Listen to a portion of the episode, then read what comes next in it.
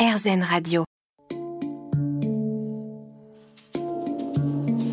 Les rencontres de Julie. Vous êtes sur RZN Radio aujourd'hui et je reçois l'humoriste, comédien, auteur Sébastien Marx.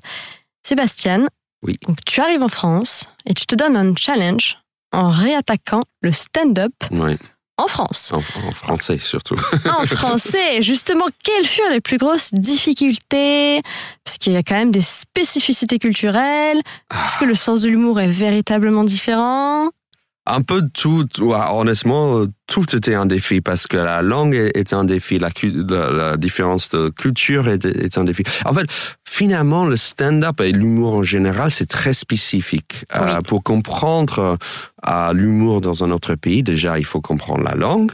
Et après, parfois, il y a des, des blagues tout de suite qui sont évidentes, mais après, il y a parfois des jeux de mots, parfois il y a des références à des personnalités, des célébrités de cette euh, culture-là.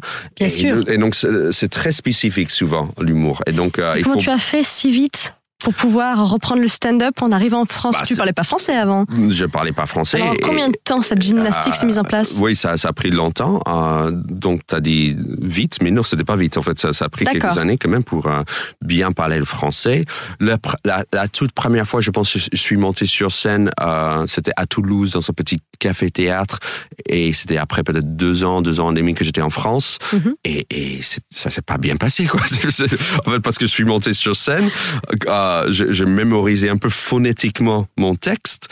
Et, et donc, je- j'étais pas spontané du tout. Je- C'était très rigide. Ouais. C'était comme un, un enfant de 7 ans qui monte devant la classe en, en lui disant un poème. C'était, voilà, j'ai mémorisé Eh ouais. mon texte. Donc, donc Oui, il y a beaucoup de paramètres hein, Ouais, dans le stand-up, dans l'humour. Voilà. Et donc, du coup, les gens rigolaient pas et parce que c'était trop scolaire, trop, euh, Mm. trop récité. Et puis après, tu t'es lâché. Après, ça a pris du temps. Hein, ça a pris du temps. Ap- Après, je me suis lâché, mais ça a pris du temps pour euh, me sentir à l'aise euh, sur scène. Et et il n'y a pas de secret, il faut juste monter, monter, monter sur scène jusqu'à ce que on n'a plus trop le trac et on peut euh, se décontracter euh, sur scène. Donc, euh, ça prend du temps. Surtout dans une autre langue, j'avais l'impression que j'avais un vrai handicap et ça m'a pris au moins le double de temps que si j'avais fait ça en anglais. Donc tu es monté sur scène à 17 ans pour faire Oui, première fois, première fois en, en anglais, c'était à New York à Gros 17 ans. stress Ah oui, euh, la, la toute première fois quand j'avais 17 ans, c'était hyper stressant. Inévitable. Ah, affreux. Est-ce que tu as réussi à l'apprivoiser euh, différemment tout au long de, de ton parcours? J'imagine que ça a dû changer, mais ah, comment t'y es-tu pris? Qu'est-ce que tu as fait? Apprivoiser la scène ou la langue? Le stress. Ah, Le stress. Déjà, je voulais dire, et puis après, on va arriver à la langue et... euh, Oui, Ouais. je suis arrivé à plutôt bien apprivoiser le stress, euh, mais juste c'est parce que ça devient plutôt habituel. Le fait de vraiment monter sur scène régulièrement, tu donnes moins d'importance à chaque passage parce que forcément, tu fais ça pour la première fois, tu as l'impression que si je réussis ce soir, ça veut dire que je suis quelqu'un de drôle et euh, d'une façon objective. Et si je foire, ça veut dire que je suis quelqu'un objectivement mauvais ou pas drôle. Et donc, euh, forcément, tu mets tout sur un soir. C'est c'est énorme. Et après, le lendemain, tu dis, OK, si je foire. En fait, souvent, dans la carrière d'un stand-upper, la première fois, ça marche hyper bien parce qu'on a invité nos potes, on a la pêche. Et donc, on a, on a l'impression, après le premier soir, on est le roi du monde. On est, on est euh, Ouais. Gadamlet tout de Oui. suite. Et le lendemain, le, le deuxième fois, tu foires. Tu sais pas pourquoi, parce que d'un coup, t'es es trop après confiant. l'euphorie. Ouais, justement. Et souvent, c'est le, la- le premier, c'est super, le deuxième, c'est pourri. C'est pas l'extrême, quoi. Et donc, ouais, c'est c'est vraiment deux, deux extrêmes. Et donc, c'est vraiment après le deuxième où tu, tu commences le vrai boulot. C'est-à-dire, OK, je, vais être très humble, je vais recommencer vraiment à zéro. Et, et c'est là, tu vois qu'il y a un vrai travail de euh, de- de- d'écriture de, blagues, de de- d'apprivoiser la scène, de trouver sa, sa propre voix.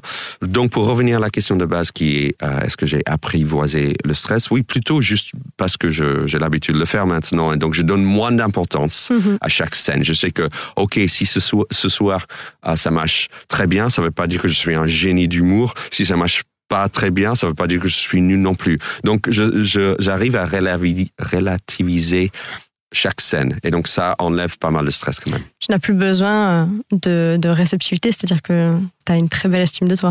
aussi. Ouais, Bravo.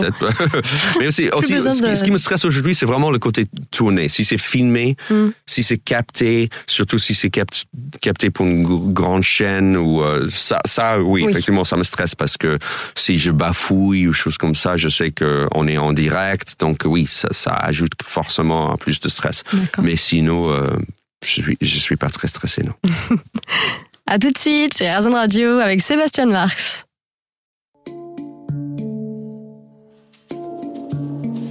Les rencontres de Julie. On est sur RZN Radio aujourd'hui avec Sébastien Marx. Sébastien, y a-t-il une grande différence entre l'accueil américain et français? Si on peut parler un peu de mentalité. Ah, tu veux dire dans les clubs?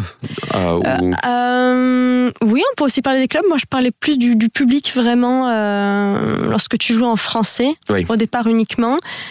Quelle était la portée de tes mots en France? Donc, tu as essayé d'adapter à la culture, aux spécificités, etc. Quel était au départ leur retour? Des Français. Oui. J'ai trouvé que les Français, bon, à l'époque où j'ai commencé de faire le stand-up en français, là on parle euh, il y a 12 ans, en France, le stand-up n'était pas très connu. Oui. C'est Jamel, le Jamel Comedy Club venait de sortir, donc c'était quelque chose assez euh, récent, cette idée de prendre un micro, déjà un micro main et pas un micro euh, à la Madonna, euh, et, et, et, et raconter sa vie et de pas forcément jouer un autre personnage. Tout ça était relativement nouveau cette idée, cette idée-là. Et, et euh, donc euh, j'ai trouvé que le français avait plus l'habitude de théâtre ou au moins de sketch un peu ou, ou un peu à la Muriel Robin où Oui. la- le, le, le comédien va jouer un autre personnage et donc c'était beaucoup plus passif. C'était presque le théâtre ou un mélange du de, de théâtre et du stand-up parce que c'était du perso, c'était plus un jeu d'acteur. Tandis que le stand-up Bien sûr, il y a un peu de, jeu d'acteur, mais c'est plus euh, personnel. On, on se cache pas derrière un personnage. On est nous-mêmes. Euh, et donc, ça, cette différence, j'ai senti tout de suite.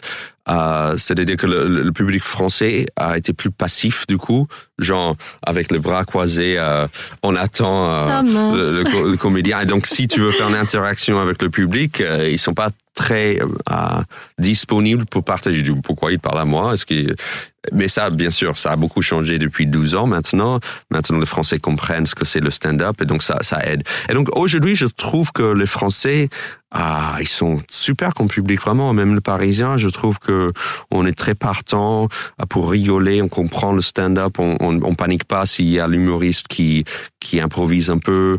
Euh, Oui. Et donc euh, aujourd'hui, je trouve que ça se vaut vraiment. En fait, la grande différence entre le, le- le public américain et le public français, c'est le cadre surtout. C'est-à-dire Mhm. aux États-Unis, euh, tu vas avoir de, stand-up dans un club. Donc euh, il y a de l'alcool. Euh, donc souvent on boit en même temps. Donc forcément les gens sont un peu éméchés Oui. et ils rigolent plus. Donc c'est pas forcément que c'est pas qu'une question de culture, mais c'est une question de d'alcoolémie aussi. quelle est la manie qui te fait le plus rire chez les Français? Le- Tu en parles dans tes sketchs, dans, dans un New Yorker à Paris. Ouais ouais. Euh, Une manie, une expression. linguistique, tu veux dire ou euh... Oui. Ouais, bon, je, je me suis rendu compte que je parle pas aussi mal le français parce que le français aussi, vous galérez aussi avec la langue française. Je, je me suis rendu compte. Donc, euh, ouais, dans, dans C'est pas la plus simple, c'est sûr. Ouais, je- donc je me suis rendu compte qu'il y avait beaucoup de mots de passe Mhm. euh, que le, euh, le français. Pour rentrer dans le emploie. club, c'est ça Ah, ouais, ouais, c'est ça. Il faut entrer dans le club pour com- comprendre ces mots de passe. Et, et- et surtout, ça soulage qu'on comprend que ces mots de passe veulent rien dire. Comme ben, voilà, quoi. C'est juste pour, pour remplir l'espace dont je sais pas comment parler non plus. Donc, euh, on va le rem- remplir le silence avec tous ces mots-là. C'est hilarant, on peut voir la vidéo en entier euh, le- de ce spectacle-là, un New Yorker à Paris, sur ouais, YouTube. en, en- en entier. Mm. Euh, je l'ai partagé sur ma chaîne YouTube. Donc oui, je parle de, de tous ces genres de choses dans le précédent spectacle à New York et à Paris parce que le, le précédent spectacle, je, je, je parle de ma découverte de la France en fait. C'est, Oui. le, le spectacle commence où je débarque en France et ça finit euh, en étant français. Mhm. Et donc euh, c'est ce ch- chemin-là que je raconte dans ce précédent spectacle. D'accord. Et puis on voit, euh, euh, lorsqu'on regarde la vidéo, que tu, ou dans ton dernier spectacle, que tu prends vraiment en compte les gens, tu t'intéresses à eux, mais, mais, mais vraiment en masse. C'est-à-dire que lorsque tu parles des origines, euh, d'où viennent les gens, Mhm. tu demandes 1, 2, 3, 4, 5, et c'est fabuleux parce que tu as, plein de retours et ça, ça- tu dis que c'est curieux, que ça te nourrit, tu, tu- tu aimes les gens aussi, tu aimes le partage. Oui, j'aime Tu le les partage. fais parler. Ouais, et j'aime aussi euh, vraiment c'est par curiosité de savoir qui est dans le public. Oui. Parce que euh, moi, je, je suis arrivé en France. Il y a plein d'histoires d'expatriés. Euh, bon, on peut dire expatriés ou immigrés, c'est la même chose. Hein, mais euh, de- des gens qui, qui se trouvent en France. Et, Mhm. et, et parfois, quand je pose la question au public, je trouve qu'il y a pas mal d'histoires très intéressantes et parfois euh, vraiment rigolotes. Et ça me donne euh, la matière pour faire des blagues dessus. Retrouvez donc l'intégralité du spectacle de Sébastien Marx, un New Yorker à Paris, sur sa chaîne YouTube. Et on se retrouve avec lui juste après une petite pause sur RZN Radio.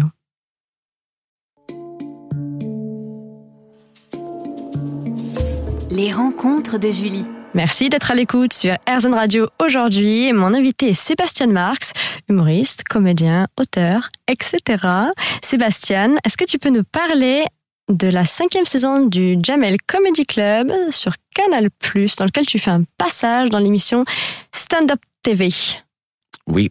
euh, en donc, 2012. Euh, C'était en 2012, ouais, donc ça faisait pas longtemps que je faisais de la scène. Retour en arrière. Euh, et, et ça, oui, ça faisait deux ans euh, que je faisais la scène en France, en français, qui est pas beaucoup, hein, surtout quand c'est une autre langue. Donc vraiment, j'avais l'impression que ça faisait pas longtemps que je faisais la scène, mais euh, j'avais, j'étais invité euh, sur la fameuse émission de Jamel, le Jamel Comedy Club, et donc j'ai fait la cinquième saison effectivement avec un, un, un petit passage. Et bon, c'était stressant pour moi Ah hein, oui, parce bah que encore une fois, euh, quand c'est filmé, ça ajoute quand même pas mal de stress. Et je savais que cette émission était assez regardée, donc ça ajoutait encore pas mal de stress. Et vraiment, c'était mon stress était plus sur euh, le langage, quoi. J'avais peur de bafouiller Oui. ou que ma diction n'était pas assez bonne. Et donc, du coup, parce que j'étais un peu obsédé par ce genre de choses, j'étais moins détendu. Et donc, c'était ça s'est bien passé, c'est une note magnifique. mais je peux mieux faire aujourd'hui. D'accord. Dix ans plus tard. Jamel, si tu nous entends. Ouais. N'hésite pas. La même année, tu es devenu chroniqueur dans l'émission À la bonne heure sur Oui. RTL, Mhm. présentée par Stéphane Bern. Oui. Puis en 2013, tu as rejoint la radio France Inter Mhm. avec, dans l'émission On va tous y passer, présentée par Frédéric Lopez. Oui. Tu es un vrai caméléon. Ah oui. Ce n'est pas le même exercice. Non. Comment euh, t'y es-tu adapté Les chroniques, c'est autre une autre chose encore. Je connaissais pas. En fait, c'est c'est drôle quand on m'a invité de faire une chronique sur euh, RTL. Je savais pas ce que c'était une chronique. Ok, donc je- non seulement je savais pas ce que c'était une chronique, je savais pas qui était Stéphane Mais Bern. quelle chance euh, comme être comme ça vers toi. Ouais, ouais, donc non, La totale découverte, quoi, pour co- toi. to- complètement. Et je savais même pas ce que. En fait, j'étais invité parce que j'avais fait un passage de stand-up pour une promotion pour un festival à Paris et sur RTL. Mhm. Et du coup, ils ont trouvé mon profil intéressant en tant qu'américain. Et j'ai commencé à faire des, des chroniques. Et donc, l'exercice est compliqué parce que oui, tu écris euh, deux, trois jours avant et tu passes à la radio en direct. Pareil, si tu bafouilles, si tu foires, euh, t'as pas beaucoup de de backup quoi tu vois. Oui. donc euh, c'était assez stressant pour moi aussi parce que oui encore une fois la langue quoi. C'était donc encore une fois ça faisait pas longtemps que je faisais de l'humour en français et il fallait écrire répéter et être, être assez fluide à, à l'antenne. Donc ouais c'était un grand défi pour moi. Et ce qui était intéressant aussi parce que j'étais mon rôle en tant que chroniqueur c'est d'écrire les blagues sur l'invité. Oui. et neuf fois sur dix je voyais pas du tout qui c'était? Ouais, donc le double de travail, le triple, Euh, oui, en fait, donc mon nom- mon axe c'était plus Déjà les connaître. Je, je, je, non, je disais que je ne le connaissais pas hein, et je disais apparemment vous êtes si D'accord. j'ai dû demander à mon entourage pour savoir qui était cet invité. D'accord. Donc c'était un axe qui était euh, plutôt rigolo. Moi, au moins moi je trouvais rigolo et, et voilà donc j'ai essayé de découvrir, de, faire un peu de qui c'est cette personne là et, et, et un peu de jouer la carte euh, naïf qui était un peu basée sur la réalité. Donc ta signature, ta patte, Ouais, là aussi, euh, tu la gardes, quoi. Ouais. avec deux pointures de la radio. Bravo. Puis tu as gagné des prix dans plusieurs festivals d'humour dans toute la France. Oui. Alors raconte-nous quel effet ça fait d'avoir une telle reconnaissance Ah ouais, c'était cool, c'était cool. Mais euh, en fait, il y a beaucoup de festivals d'humour en France et je trouve que le côté concours, j'adore pas parce que euh, en fait, c'est pour que le, pour les entre guillemets jeunes talents, ils font le concours. En fait, soit tu es déjà un humoriste connu et là tu tu tu vas dans ce festival pour jouer ton one man show. Après, pour les jeunes humoristes, c'est une bonne bonne euh, plateforme pour être pour être devant des des professionnels parce mm-hmm. que le jury c'est souvent des professionnels et parfois devant d'autres humoristes plus connu. Mais le, le, côté concours, il y a un prix pour quelqu'un qui, qui est mieux que d'autres. En fait, l'humour est tellement spécifique et tellement euh, subjectif que c'est difficile à dire qu'il y a un qui est mieux que l'autre. Bien sûr. Et donc, euh, bien sûr, c'est cool de gagner des prix. Comme tu disais, c'est vraiment la personnalité même, quoi. Oui. Qui est, qui est jugée. Oui, oui. Et, et, un soir, tu peux avoir ton public, tu sais pas pourquoi, tu es on ce soir-là, donc tu es maître de l'univers ce soir-là, mais le lendemain, tu es, le moins bon. Euh, et donc, c'est difficile à savoir, mais bon, ça fait toujours plaisir, plaisir de gagner des prix. Euh, mais euh, ouais, je mets ça en perspective, quoi. Je sais que ça veut pas dire que, de, par exemple, je sais que Florence Foresti a fait, a fait plein de festivals, elle n'a jamais gagné. Donc, voilà. Faut prendre de la hauteur, toujours. voilà, hein exactement. à tout de suite sur de Radio avec Sébastien Marx, humoriste, comédien, stand-upper et auteur. On a plein de choses à vous dire.